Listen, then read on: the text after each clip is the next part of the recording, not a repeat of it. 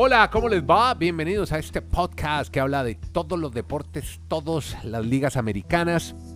Hoy con las actuaciones especiales de Dani Marulanda y Kenneth Garay. Les habla Andrés Nieto Molina y vamos a hablar de estos temas. De una vez le pongo ya hashtag etiqueta a estos nombres porque hoy va a estar buenísimo.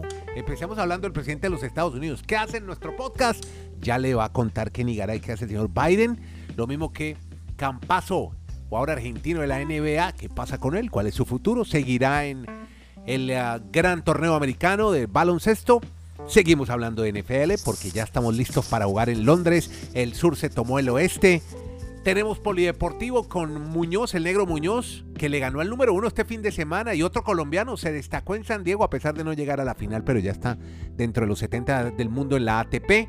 No le va bien a las chicas de Colombia, están en un mundial a otro nivel. Con las orientales se volvió a perder, pero ya Dani nos tiene la historia que pasó con el equipo colombiano. Vamos a empezar hablando en este podcast de béisbol, de Aaron George, de la expectativa tan grande que hay con ese primer juego que hicieron en Toronto, cortando Toronto, una racha de siete juegos al hilo que venían ganando los Yankees, perdieron en Toronto en el Rogers Center, van a una serie de tres, pero lo que se está esperando es el empate, llegar a la marca de Maris. No sé si será en Toronto o en Baltimore contra Baltimore en Nueva York. Kenny Garay nos cuenta más de el juez. ¿Dónde irá a dictar sentencia? ¿Qué pueden decir? ¿Qué podemos decirle a los apostadores? Kenny Garay, ¿dónde va a sacar la pelota el honrón 61? ¿Dónde va a ser? Y el 62 para hacer el récord de sacadas del estadio. Kenny, ¿cómo te va? Un abrazo, don Andrés, desde Alaska hasta la Patagonia, desde Arica hasta Punta Arenas.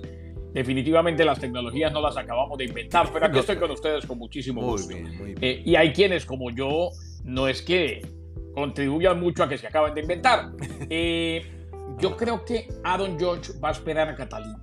Ah, eso, estábamos hablando con eh, Dani. Sí, exacto. En eso, en eso, yo creo que en eso. Hay, hay noticias buenas. Para efectos de la sacó del estadio podcast y lo que queremos es bueno lo de George. Que no la saque del parque hasta que no llegue Catalina. O que la saque de pronto hoy, pero que el, récord sea contra los Orioles, porque allí tendremos a Cata de enviada especial. Y, en lo otro, y hay una noticia muy mala. Sí. Muy mala. ¿Qué pasó? Magallanes parece que ya no será de primera, así que a los que hoy, querían la camisa. Hoy no es de primera. Hoy no es de primera, eh, así que a los que querían la camiseta, pues que, que, que, apretan, que, que aprieten la parte trasera y esperen. No diga eso, ¿cómo decir eso? No dije, no dije nada, dije, dije aprieten la parte trasera. Bueno. venga, yo, me, lo voy a me, lo voy a atravesar a Garay con lo de Catalina. Dígale que si quiere le hago una asesoría, que si quiere me hace un contactico. Porque si Catalina tiene cuatro boletos para ese fin de semana, yo de mil amores los revendo y me hago un paseo en Nueva York y en diferentes sitios de Estados Unidos que ir a ver un bateador ahí sacándola al estadio. No, yo, no, no, le pues, doy una, recomendación a Cata. lo, que le, lo que le decimos es que, que use el de ella y, los, y los otros tres los negocia Marulanda y, y, le damos la comisión del 50% o 50% a Marulo. Bueno, pues. A ver, Aaron George y los Yankees de Nueva York Sí, pero pero, pero Kenny, espere, para darle claridad a la gente, que usted está en su campaña de Magallanes, hay que contar que Cobreloa le ganó a San Felipe, un equipo de la quinta región de Valparaíso, y desplazó a Magallanes del liderato en la primera B de Chile. Hoy, Cobreloa es líder, y hay que esperar porque tiene un partido menos que Magallanes, que Magallanes gane su próximo partido para volver otra vez al liderato. Aaron George y los Yankees, que esa, esa, noticia me puso muy mal esta mañana, yo no había leído bien hasta que usted me sí, sí, usted me pegó mi regañada en medio del café. No, no, no, no. yo dije, si lo dije, hermano, no va a decir nada. Aaron George y los Yankees de Nueva York, bueno, pues al menos esperar un día más, ¿no?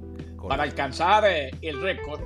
George se mantuvo con 60 honrones a uno del récord de Roger Maris en la Liga Americana, partido jugado en Toronto, y el intento de los Yankees de asegurar el título se vio frenado. Vladimir Guerrero conectó sencillo remolcador, décimo inning para los azulejos de Toronto, que se impusieron 3 a 2 a los Yankees de Nueva York.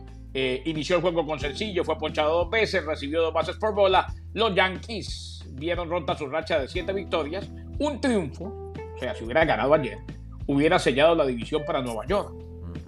La división estaba ahí, a Pepe y cuarta, como dicen los de Cali, pero eso vendrá hoy, eso vendrá mañana.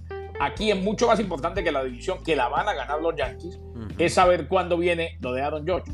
Quizás hoy, acuérdense, tiene 60, Si conecta al 61, empata a Roger Maris. Si conecta al 62, rompe récord de temporada en los Yankees de Nueva York y en la Americana. Estábamos comentando con Marulán antes de grabar el podcast que la transmisión es hasta irrelevante, medio aburrida, porque todo es concentrado en Josh. O sea, lo enfocan más a él que el mismo juego. O sea, el trámite del juego no interesa. Este es el podcast. La sacó del estadio. Bueno, muy bien. Y siguiendo con historias de béisbol, justamente Dani tiene la siguiente y tiene que ver con los Mets de Nueva York y los Bravos en un fin de semana candente. Marulanda, ¿cómo le va? Los saludo en el retiro. ¿Qué más, Andrés? Muy bien, afortunadamente. Primero, recuérdeme el episodio. Para todos. Perdón, Dani, le corto el saludo. hoy es un número, sí, no, hoy es un número muy interesante. 845 podcasts ya ah, en la sacó Bonito número. Ahora sí, saluden por ¿Qué tiene de interesante el número? No, está bonito. 845, buenos números. Para que lo juegue, para que lo juegue, el loto con eso. Chance, cuña y combinado. Ah, de pronto se lo. Ah, ya. Bueno. Chance, cuña y Hablando de historias. Bueno. O sea, se no, se no acuerda de esos términos. Bueno. Sí, sí yo fui, yo fui, muy, amigo de una, yo fui muy amigo de una vendedora de chance. Muy amigo. bueno, vamos a las historias, sigamos con las historias magníficas que tiene el béisbol de grandes ligas. Mm. Este fin de semana, en Atlanta, se van a enfrentar los Bravos y los Mets. La diferencia es un solo juego en favor de los Mets. Es decir, que este fin de semana se va a conocer quién va a ser el campeón del Este el que va a lograr el banderín del Este en la Liga Nacional y que va a tener además jornada de descanso en la primera ronda de los playoffs en la Liga Nacional. ¿Qué ventaja tienen los Mets? Que en caso de quedar igualados, los Mets tienen dos juegos más ganados en la confrontación directa con los Bravos. O sea, los Bravos están prácticamente, a como está hoy el standing, las posiciones, a ganar los tres juegos a los Mets si quieren ganar la división, pero ya no van a haber boletos, tickets para ese fin de semana, mi estimado Andrés y Kenneth, mm porque la gente de, Atlanta, pues obviamente quiere ir ver a su equipo, que es el actual campeón de la Serie Mundial, ganando otra vez una división y a su más enconado rival, que son los Mets de Nueva York. Pero es que vea lo que dice Manolanda, este es, esta es una, un enfrentamiento que tiene que ver con la división como tal, o sea, con esta temporada. Pero hasta en los partidos donde no se está jugando nada, con equipos inclusive eliminados, uno busca historias de muchachos que vienen de AAA, eh, que de pronto van a tener eh, su primer rescate, si es lanzador, si es eh, eh apagafuegos en grandes ligas. Uno busca historias en el béisbol y aparecen en todos los juegos. Eso es una maravilla. De acuerdo. Ah, hay tantas historias que de pronto le aparece, le aparece Don Roque a hablar de, de su compatriota de Montería. Don Roque hablando de John Jordán, sí, del muchacho de los Atléticos de Oakland. No, es un, no, pero es un jugadorazo, pero no tienes ese equipo. Eso estar en Atléticos de Oakland no. El, el, culpable no es Rock, el culpable es Marulanda, que le patrocina el hecho de que están sacando pecho de que estaba bateando 400, lleva 8 juegos en grandes ligas. Bueno, hablamos del. Estamos invitando a nuestros amigos Espacio en Twitter, lunes 5 de la tarde, donde nos encontramos con todos nuestros auditores, entre ellos Roque, que es representante de la Costa Caribe, que habla de béisbol, es de Montería, y está, y está hablando de su pupilo Jordán, que está jugando en los Atléticos de Oakland.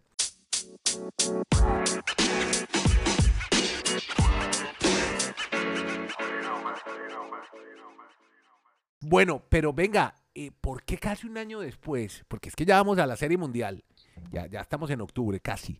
¿Y por qué el presidente Biden recibe apenas a los campeones del año pasado en la Casa Blanca, Kenny? Fue demoradito, Andrés. Han pasado muchas cosas y ha habido muchas situaciones que requieren atención reconocidos como los Reyes Inesperados de octubre, por lo que fue su improbable, y tiene razón Biden, eh, victoria en la Serie Mundial del 2021. Calificó de los, ah, la campaña de los Braves como una alegre e imparable. El equipo visitó la Casa Blanca, falta poco más de una semana para que termine la temporada regular del 2022, como bien dice el señor Nieto. Los Bravos eran un desastre, jugando apenas en 500, pero luego empezaron a ganar y repuntaron, pues ayer estuvieron con el presidente, que a menudo honra a los campeones de las ligas mayores y algunos deportes colegiales con una ceremonia en la Casa Blanca. Estas visitas estuvieron muy inestables en la administración anterior. Muchos atletas discreparon con la política Trump. No querían ver a Trump. Y mm. no lo querían ver. Con mm. Biden la tradición parece haber vuelto. Ya recibió a los Bucks de Milwaukee, campeón de la NBA, a los Tampa Bay Buccaneers, campeones del Super Bowl, y ahora pues estuvo precisamente con los Bravos de Atlanta. Muy bien. Entre otros, me acuerdo ahora, LeBron y la Rapino no quisieron encontrarse con el presidente Trump en la Casa Blanca. Nos vamos con NFL. ¿Ah? Yo creo, yo creo, que Trump de deportes. Mira, Poco, poco, sí. no, no, está muy conectado con el tema. NFL, fútbol americano, el sur se tomó el oeste. Eso parece un nombre, un nombre de una película, pero es lo que nos quiere, los que nos quiere hablar de, la, época, de la época de la época de Bonanza. El sur se tomó el oeste, qué bonito nombre para una novela que nos va a contar Marulanda, pero pasa en el fútbol. Sí, es que terminó la semana número 3 de la NFL y habíamos manifestado y los expertos manifestaban que es que el oeste de la conferencia americana era la mejor liga, que quién les iba a ganar un partido y resulta que los afligidos, los humildes, todos los del sur, el fin de semana los Colts fueron y le ganaron a los Chiefs con Patrick Mahomes. Los Jaguars, con el señor eh, Lawrence, le ganó a Justin Herbert. Y en Los Ángeles, que también es del oeste, obviamente.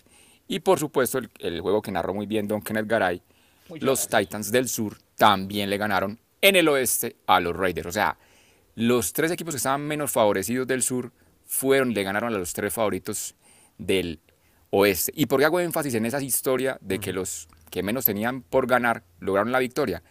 Porque está tan equiparada esta vez la NFL que en tres semanas que se han tenido de competencia es la primera vez en la historia de la liga que 18 partidos de esas tres semanas se han definido por tres puntos o menos.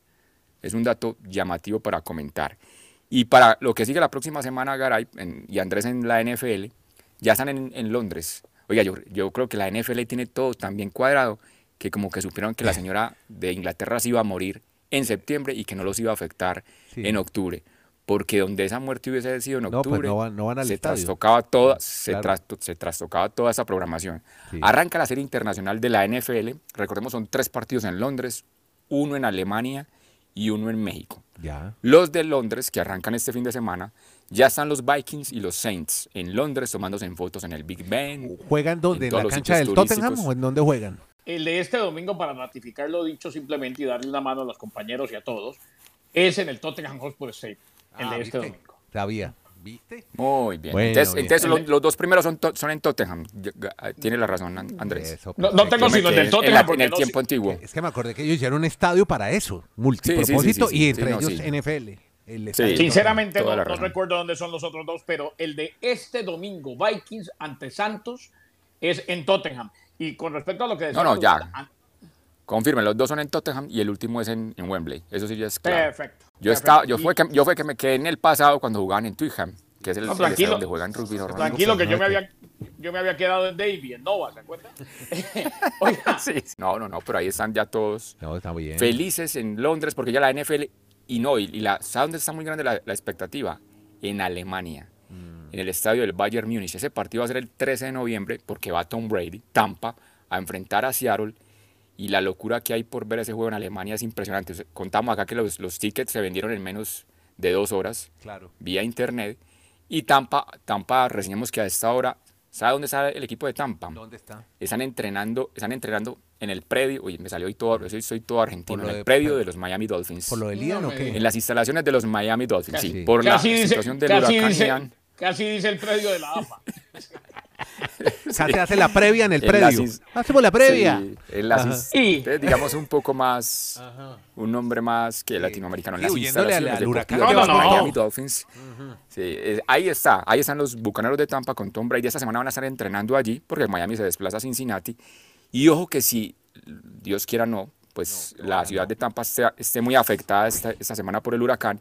El domingo está programado en, en televisión nacional el juego de Tampa frente a Kansas. O sea, Mahomes Brady ese domingo en la noche. Si por alguna circunstancia el juego no se puede llevar a cabo el domingo en la noche en Tampa, trasladarían a jugar en una ciudad del medio oeste. O sea, en Dallas o algo más al centro del país por la situación que se pueda vivir con el huracán Ian.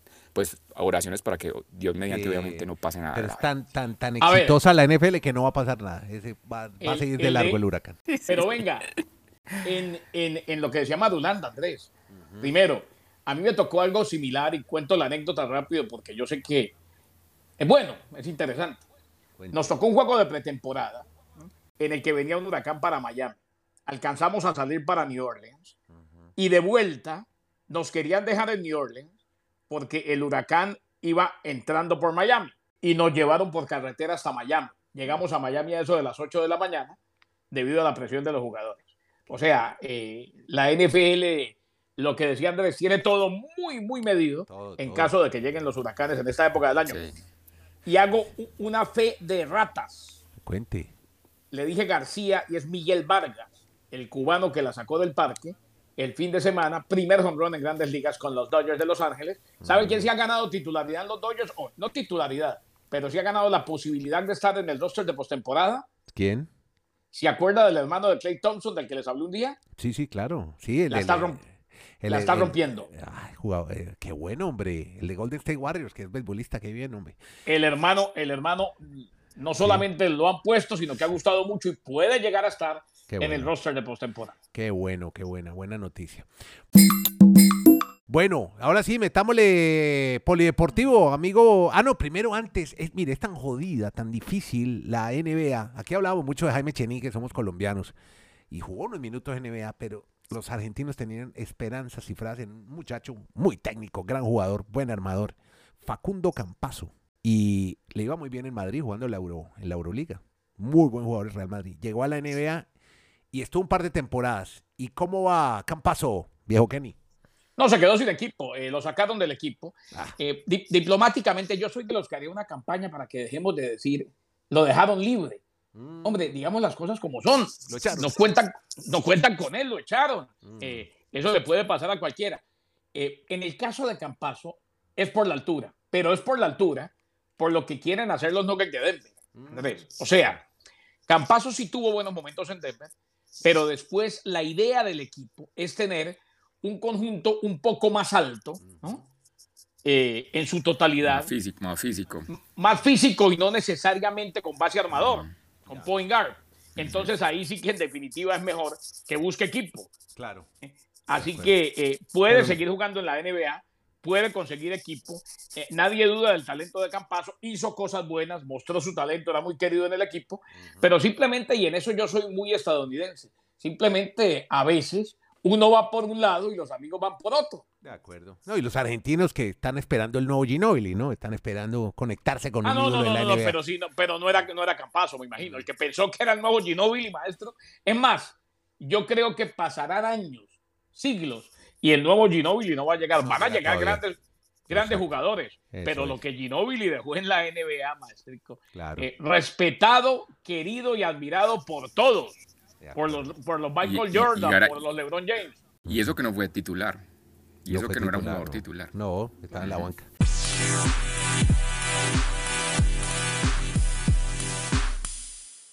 Bueno, venga, eh, polideportivo. Vea, destaquemos el fin de semana que un golfista latinoamericano de Colombia le ganó al número uno del ranking de la, de la PGA. Cuéntenos la historia de Juan Sebastián Muñoz, el negro Muñoz es que terminó la President's Cup, el torneo que reúne los mejores golfistas de Estados Unidos enfrentando a los mejores del mundo, exceptuando los europeos. Entonces en esas confrontaciones pues la ganó Estados Unidos, eso no había, pues era como pelea de toche con guayaba madura como dicen acá en Colombia.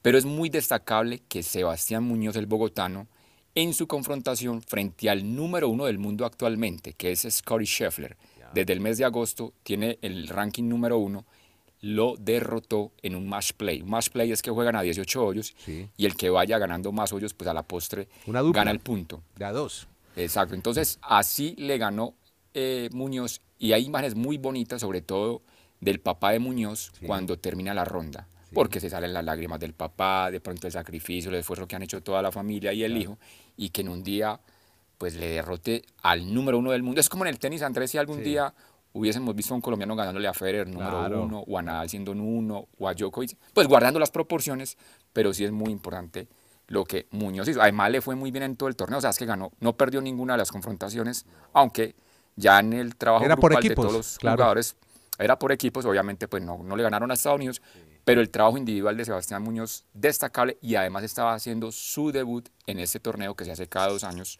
la presidencia. pero es que alcanzar una jugada sacándola al búnker y la metió en el hoyo, una jugadota que se hizo en no sé en cuál. Jugó muy bien. Muy bien jugó Juan Sebastián Muñoz. Y también le fue muy bien a, no ganó, Bucaramanga presente, Daniel Galán llegó de lejos, si no se encuentra con Nakashima, hubiéramos dicho que hubiera llegado a la final, pero es que Nakashima estaba volando. Si no se hubiera encontrado con el pelado, hubiera, hubiera llegado a la final seguro. Sí, se quedó en cuartos de final. Galán, pero esta semana en el ranking de la ATP vuelve a ascender su mejor ubicación en su historial un número que le gusta mucho a Garay, puesto 69. Ah, Allí ha llegado de Daniel Galán de Bucaramanga. No, pero que ya es el ya es el sexto. Pero pero que suba al 70, que suba al, que suba al 70 o que caiga al 70 o suba al 68, que no nos deje con ese número tan incómodo mucho tiempo el santanderiano. Exacto. No, pero ¿sabe qué, casualidad, sabe que María Camila Osorio esta semana también está en el puesto 69. Ah, María Camila y él, los dos están en el puesto 69 de la WTA y la ATP es el sexto colombiano, Andrés, que llega a estar en el top 70. Recordemos que el mejor de todos en ese ranking histórico fue Santiago Giraldo, que llegó a ser número 28 del mundo por allá en el año 2014. ¿Cómo pasa de tiempo? ¿Cómo pasa de rápido el tiempo? Podcast La Sacó del Estadio. En Twitter, arroba La Sacó Podcast.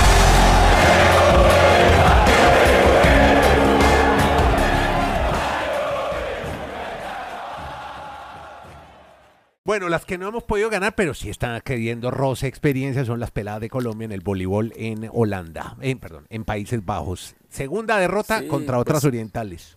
Pero muy normal, Andrés, es que las chinas están catalogadas entre las cuatro mejores selecciones del mundo femenino en cuanto al voleibol. Yo creo que parece que hubiera desmejorado con respecto a la, a la confrontación con Japón. o sea, con, Japón, Colombia, sí, exacto. Colombia con Japón en total sumó 59 puntos. Hoy frente a las chinas lograron 53, pero sí, es, es otro nivel. Están pagando el derecho de piso, la experiencia de que es jugar un mundial y esperemos que esta generación, pues eso les sirva una gran experiencia. Por lo menos están ya apareciendo en la cita más importante del voleibol femenino, que son los mundiales obviamente, aunque estén perdiendo todos los sets y la próxima, las próximas... 3-0, 3-0, ¿no? Los brasileñas. Mm. Sí, claro. Y ahora vienen las brasileñas en la próxima jornada para los colombianos. Bueno, muy bien. Pero, eh, mire, es que recordemos... No, bueno, esas niñas, esas niñas del voleibol colombiano están muy a otro nivel, pero les han dado hasta con la cubeta. Sí, y viene Brasil, que es lo peor. No, hombre, Garay, ya, yo ya sabía que Garay sí, nos iba a salir. no, no, no, yo, o sea, yo espero que sigan ese nivel y que sigan creciendo. Hay que, es, oiga, ese mundial de baloncesto femenino, Marulanda, 150 eh, a 47 ganan las chicas de los Estados Unidos a Serbia. Eso no lo debería permitir, Eso es una locura. Claro, claro. Sí, hay una... No, hasta las de Puerto Rico. Las de Puerto Rico le metieron también una canasteada a unas rivales para, para avanzar a la otra ronda. Y Puerto Rico no es que tenga el máximo nivel. No, no, no, no, Es como cuando, cuando jugaba Shaquille O'Neal en los Olímpicos Shaquille clavándola, donkeándola por encima de un muchachito iraní. ¿Qué es eso, hombre?